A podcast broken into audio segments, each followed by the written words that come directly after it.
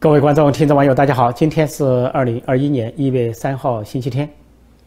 有关中共总书记习近平的身体状况、健康状况有关的新闻还在继续的发酵。那么，在一月一号，他发表新年贺词，实际上这个新年贺词，贺词呢是录像，大家都看出来了。那围绕这个新年贺贺词呢，又产生了更多的新闻。中国的党媒党报在介绍说，习近平背后的书架以及书架上的相片的换位。呃，那个看上去像一个书房或者是图书馆，说上面摆了一些相片，说今年呢发现他的书架上摆了二十一张相片，二十一个镜框，说比去年增加了三张，而且有八张呢是新的，是二零二零年的。那么官方媒体在报道这个相片的时候，就有一个微妙的可以说动作，有一个官方媒体叫《北京青年报》，他在报道这二十一张相片的时候，呃，把它分成三类。说有一类是习近平的工作照，他用一个棕红色的框子啊，把这些照框框起来。那有一类说是习近平的家人跟家人在一起的照片，那用这个棕黄色的框子给框起来。那么有一类是习近平个人的照片，这个用黑色框子给框起来。这个黑色框子一框啊，就引起了国内网民的议论纷纷，说看上去像遗像，像这个追悼这么一个个人的像，是四个黑框。那么联想到一月一号他发表这个新年贺词，但他是说在十二月三十一号发表的，他是艰难的辨认前方字幕呃这个可能幻灯片上的字样，啊一边辨认一边读稿，读得一字一句非常缓慢，那口气呢根本不像读新年贺词，倒像是读悼词、读追悼词，啊不知道是追追悼这个一党专政的覆灭，还是追悼他自己要覆灭，总之像悼词。那么现在呢？这个《北京青年报》又给他框上黑色的相片，就引人联想，是不是在预示、暗示习近平出了什么事，或者处在某种危险的状况？比如说重病，呃，病危，或者说已经在动手术，引起了无边的联想。当然，也有人说这个《北京青年报》是低级红高级黑，低级红呢就是在吹捧，高级黑就是用一个黑镜框在黑习近平、黑习。当然，背后还可能有别的原因。因为《北京青年报》呢，属于共青团派，属于共青团中央所领导的党报。那么，共青团呢，是属于反西阵营的一员。习近平的对立面有三大派系，一个是啊共青团派，就以总理李克强、政协主席汪洋为代表的共青团派；还有一个是政治老人中的开明派，像胡锦涛、温家宝、朱镕基、李瑞环这些开明派；还有呢，就是太子党红二代的主流派，是反习的。那么，是不是这里面也意味着习势力跟反习势力的较量？反习势力通过《北京青年报》发出某种暗号，有这个可能。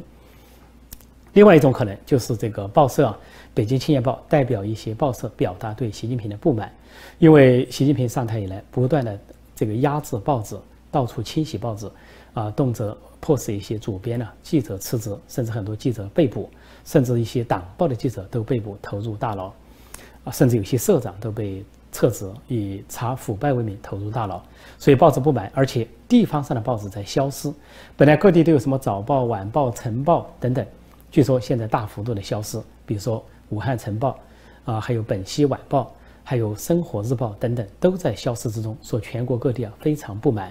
啊，消失有几个原因，说是有的说经济问题，有人说是啊这个新媒体的诞生，呃，网络排挤，但他们自己也有网站，这些报纸本身。有的又说是大瘟疫，但主要的原因还是来自于习近平、王沪宁极左路线的打压，非要他们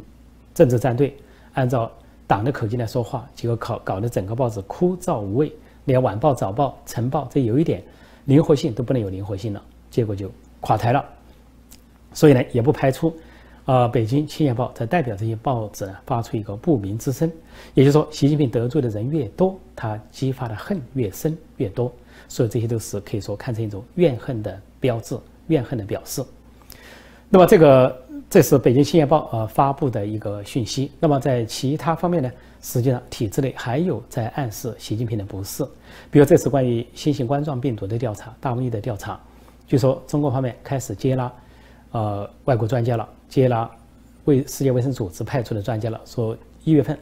呃今年一月份呢会派出十人的专家团前往中国去调查。经过一年的准备啊，销毁证据，啊这个安排扫荡，中国认为安排好了，可以接纳外国专家去调查了。而王沪宁为此发明了一个词，叫“新冠溯源”，非常文绉绉，一般人还听不懂。溯是追溯的溯，追溯新冠病毒的来源，本来很简化，可以说这个寻找这个新冠病状的来源，或者说是啊寻找这个大瘟疫的来源就行了，缘起。结果他非要来个文绉绉的，这个叫做溯源，那是为了掩饰，为了掩盖，让老百姓听不懂，因为用这些假装的学术词语来伪装，就是王沪宁这种新左派提出的简单问题复杂化，让老百姓看不懂，如堕无里云，才能掩饰中共的一些。啊，这些不法勾当，啊不合适的作为，所以他就新冠溯源。这个新冠溯源是接纳外国团体了，但是呢，说中共自己也成立了秘密的调查组去调查，说有医生有科学家参与，但是这些医生科学家向外界透露，说他们受到严格的控制，说是投了几十万美金让他们去做新冠溯源，但是他们提出任何的报告，做出任何结论，都必须得到一个中央级别的领导小组的批准，才能够说话，才能够写成文字。而这个小组直接受总书记习近平的领导，他们就向外界暗示，习近平对新型冠状病毒负总责。也就是说，呃，今年初，习近平就对世界卫生组织啊，谭德赛书记啊，谭书记谭同志，呃，自称说，大瘟疫发生以来，他亲自指挥、亲自部署。实际上，我当时就是说，他是亲自隐瞒啊，这个亲自传播，或者说亲自灭迹。因为当时呢，在武汉、上海都接到。要销毁所有的病例，销毁所有的证据。那么，武汉出现了一些病例，本来可以供进一步的研究，但是突然接到上峰的命令，全部销毁，不留痕迹。在上海有个 P 三实验室，本来做了一个新型冠状病毒的基因序列的研究，报告都出来了，突然被下令，不仅报告要销毁，啊，病例要销毁，把上海 P 三实验室关闭，啊，相关的科研组解散，提前退休回家，这些都可以看出。后面掩盖了不寻常的情况，加上习近平派了一个所谓的少将，叫陈薇坐镇武汉去接管武汉实验室，武汉人民就议论说，让生化武器专家陈薇来接管，就意味着是不是生化武器的走漏？这也是国际上的一种猜测，呃，广泛的议论。另外，这个陈薇接管之后不久就宣布，他一月份呃接管，二月份就宣布有了疫苗，结果到现在疫苗都没出来。那个疫苗究竟用在谁身上？恐怕用在是中共领导人头上。所以这一回呢，美联社报道，美联社报道就说，呃，美联社有些记者想前往所谓在云南有一个山洞，有个矿井，说是蝙蝠，说新型冠状的来源，想去调查，结果受到中共的便衣特务拦路阻挠，扮成老百姓阻挠他们前往，呃，然后看人阻挠不住，又派出车辆去阻挠他们，千方百计不让他们去那个地方，就觉得有鬼，而且这个美联社报道说。这个在中国得到的消息，就是内部他们成立那个组的消息是习近平负总责。那么也就是说，中国内部在暗示美联社和外界说，如果国际上要追债索赔，呃，中国不是一个空洞的概念，具体的责任人、总负责人就是总书记习近平负总责。也就是说，你们要追债索赔，找习近平去。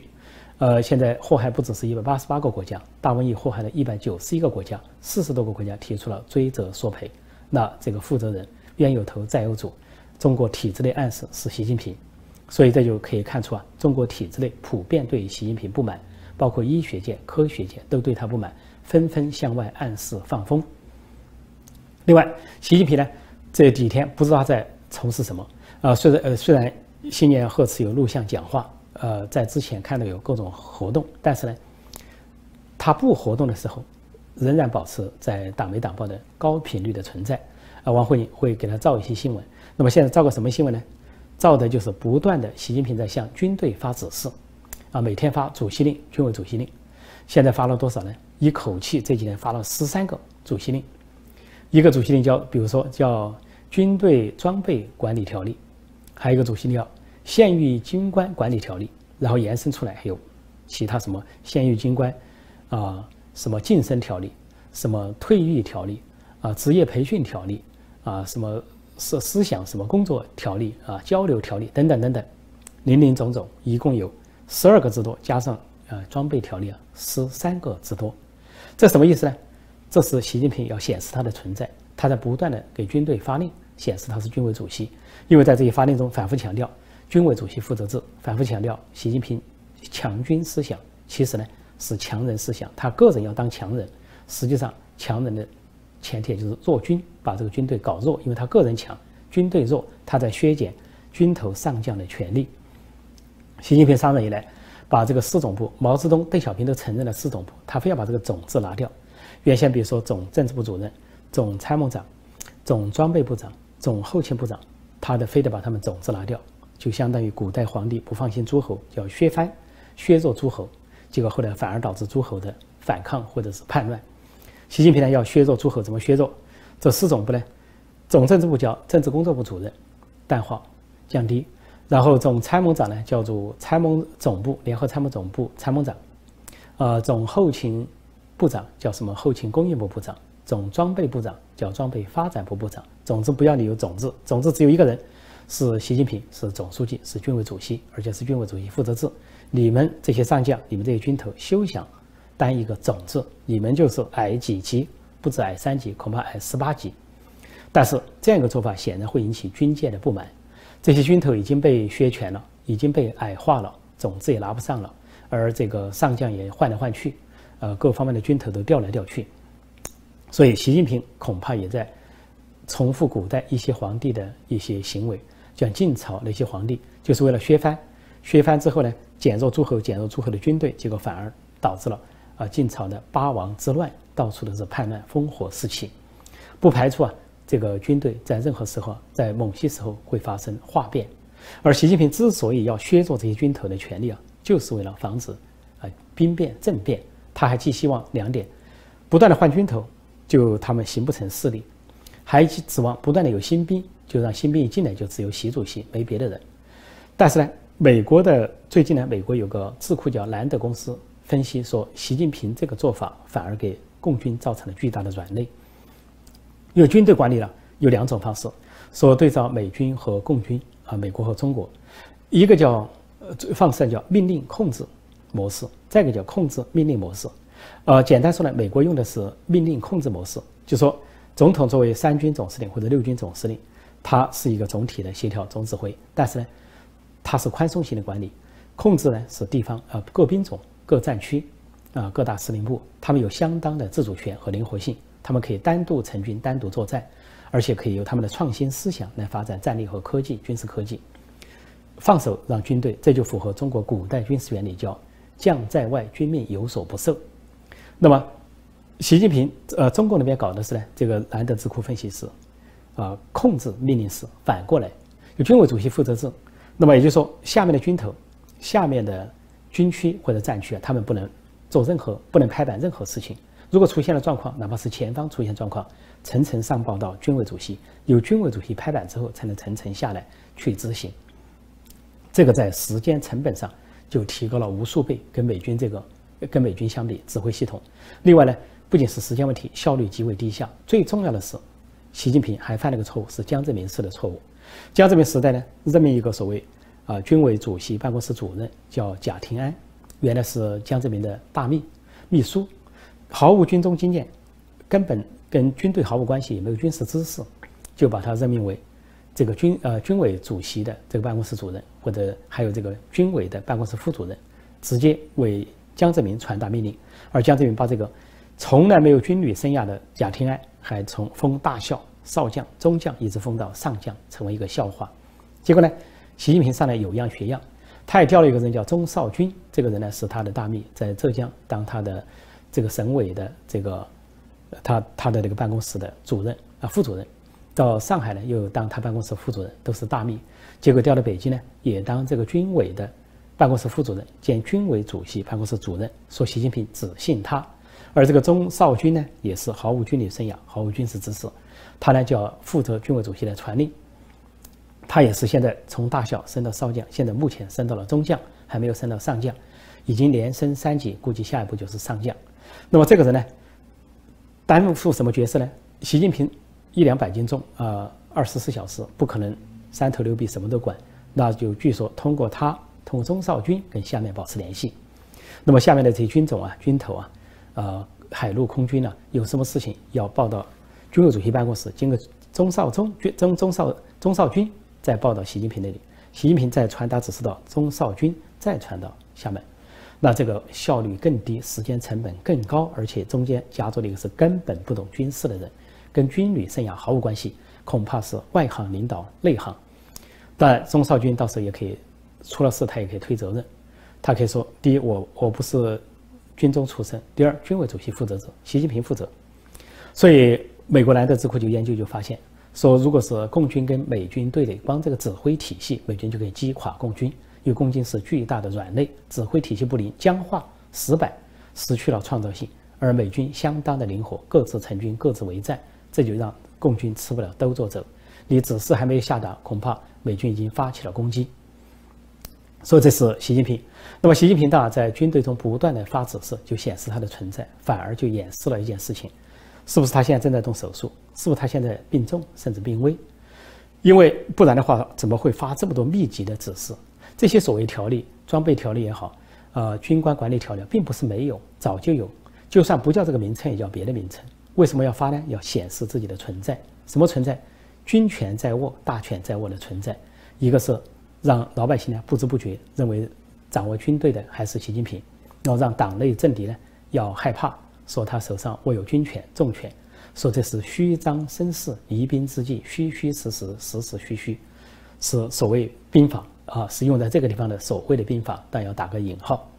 所以，习近平的处境究竟如何呢？看上去呢，并不是啊，这个中国官方显得的那么好像若无其事啊，也不是这些小粉红啊、自干五毛党跑来护驾所显得好像习近平的传闻不存在。现在还不能下定论，可能是这样，可能是那样，可能他健康状况没事，但可能就是有事，因为他行走颠簸，加上这个表情僵化。啊，这个说话慢吞吞，一字一句比小学生说的还要慢。在这个情况下，说相关的传言说他可能要动脑手术，可能要动大手术，甚至在十月份的时候说有个大人物通过中南海的地下室直接送到了三零一医院，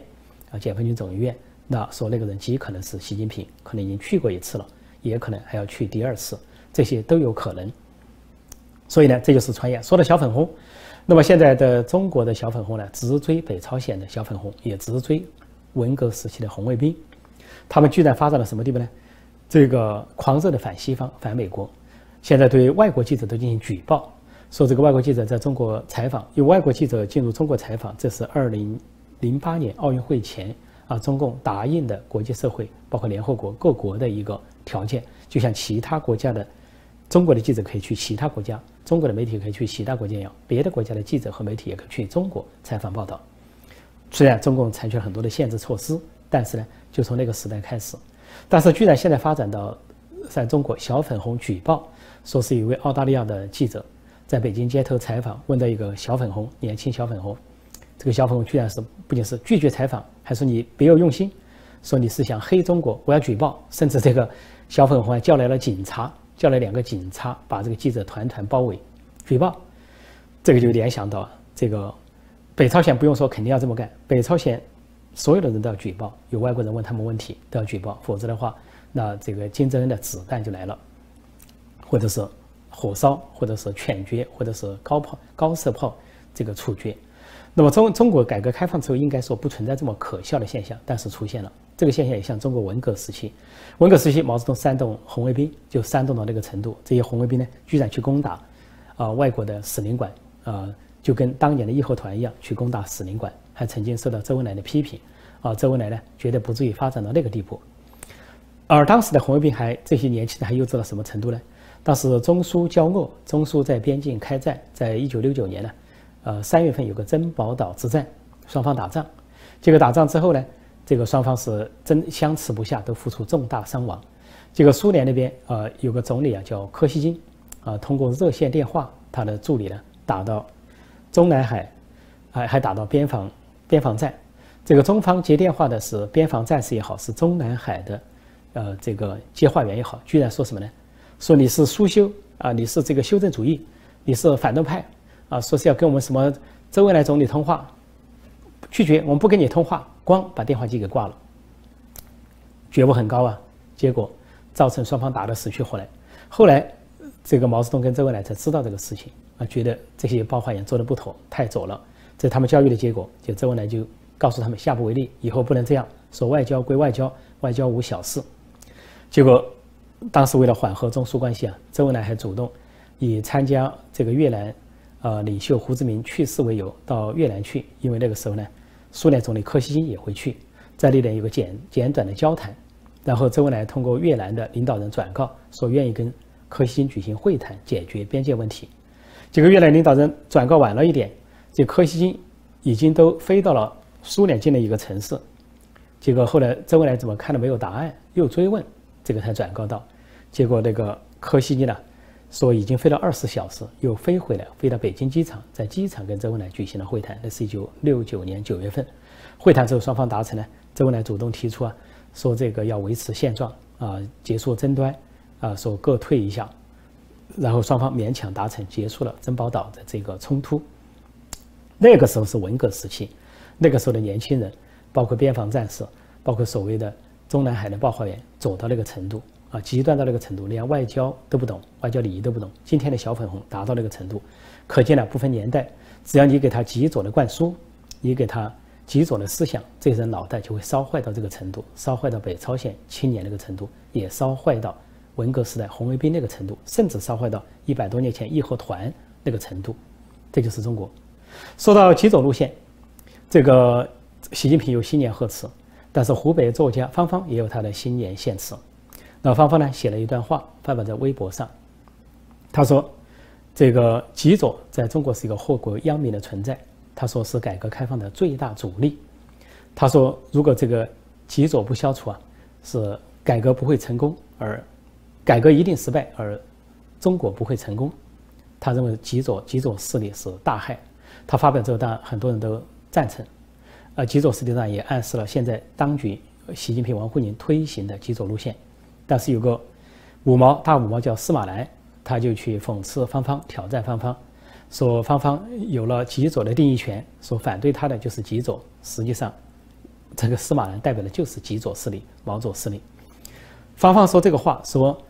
这个极左势力横行，说极左势力啊是一个病毒，会传染全世界、全社会。说如果让它传染全社会，毒害中国的话，那就是改革归于失败，中国不能成功。其实呢？说老实话，习近平、王沪宁这些当政者根本不会关心中改革是否成败，也不关心中国是否成功。他们关心只要他自己成功，他的权位成功就行了。中国失败，但他个人成功，或者是改革死亡，但是他个人大权独揽就行了。就像毛泽东一样，一人成功，千百万人头落地，无数的白骨，累累的鲜血，尸积成山，血流如渠，血血血流如渠呀，积累了毛泽东的所谓丰功伟绩。一个人成功，整个民族失败；一个人站起来了，整个民族跪下去了。这是毛泽东的故事。现在显然，习近平又拉回到了毛泽东时代、文革时代，另外一段毛泽东时代，另外一段文革时代，方方面面都像极了。闭关锁国、狂热反美、战狼外交等等。所以，方方是知道也好，不知道也好，很清楚的一个事实就是，改革也好，中国也好，不是习近平心中的这个考虑。和关注，他关注的是自己手中的权位，权位，哪怕他处在身体状况不好的时候，要显示他大权在握。说到这里呢，这个新年期间，我看到网民有一个经典的总结，也跟大家分享一下。这个经典的总结就是两句话，说大明朝开局一个讨饭碗，结局一根上吊绳。然后又总结今年说，二零二零年开局一张训诫书。结局一张判决书，什么意思呢？说大明朝开始的开创皇帝啊是朱元璋，他呢是靠讨饭起家，开始一个叫花子乞丐，后来当了和尚，后来居然混世魔王当了皇帝，说后来说他是个坏皇帝，还剥人皮什么的，那么他就是一个讨饭起家的皇帝。明朝经历了三百年，到结束的时候是崇祯皇帝，号称忠心大治，结果呢没有忠心，没有大治。呃，殚精竭虑的结果，明朝灭亡。父王之前，他上了眉山，就是景山，吊死在歪脖子树上，就说开局一个讨饭碗，结局一张一根上吊绳，就是明朝的总结。那么，二零二零年什么意思呢？开局一张训诫书，针对李文亮、崔少仁，啊，崔少仁是这个新型冠状病毒病毒的揭发者，但中共呢，派出所训诫他，还有其他，总共八个人训诫。结果张文亮他是医生。看病人自己染了新型冠状病毒，后来不久，啊，这个牺牲了，啊，这个死亡了，只有三十二岁。那么在各国的报告中，有关新型冠状病毒中都会提到李文亮的名字，是一个吹哨人。训诫书后来又给他中共假装追封他，又是什么优秀党员等等。那么结尾一张判决书是什么呢？另一个揭发真相的人张载，中国的女英雄张载，当代英雄张载，二零二零年度的中国英雄张载，他被判处重刑四年，仅仅因为他作为一个良心的公民记者，去武汉揭发了真相，报道了真相，在网上披露了真相，受到习近平、王沪宁、极左当局的报复，被判处四年。他在庭上有威武不屈的表现，还说过一句话，问审判他的一些法官。说你们今天这样审判我，你们觉得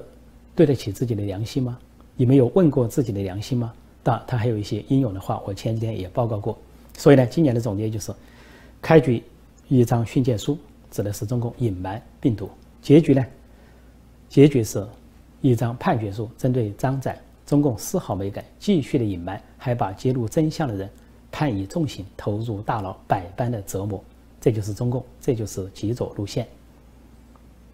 好，今天我就暂时讲到这里。晚上继续直播啊，美国东岸时间晚上八点，中港台时间早上九点，就美国大选的最新发展情况，呃，与广大观众、听众、网友在线互动、在线直播，欢迎大家收看收听。好，再见。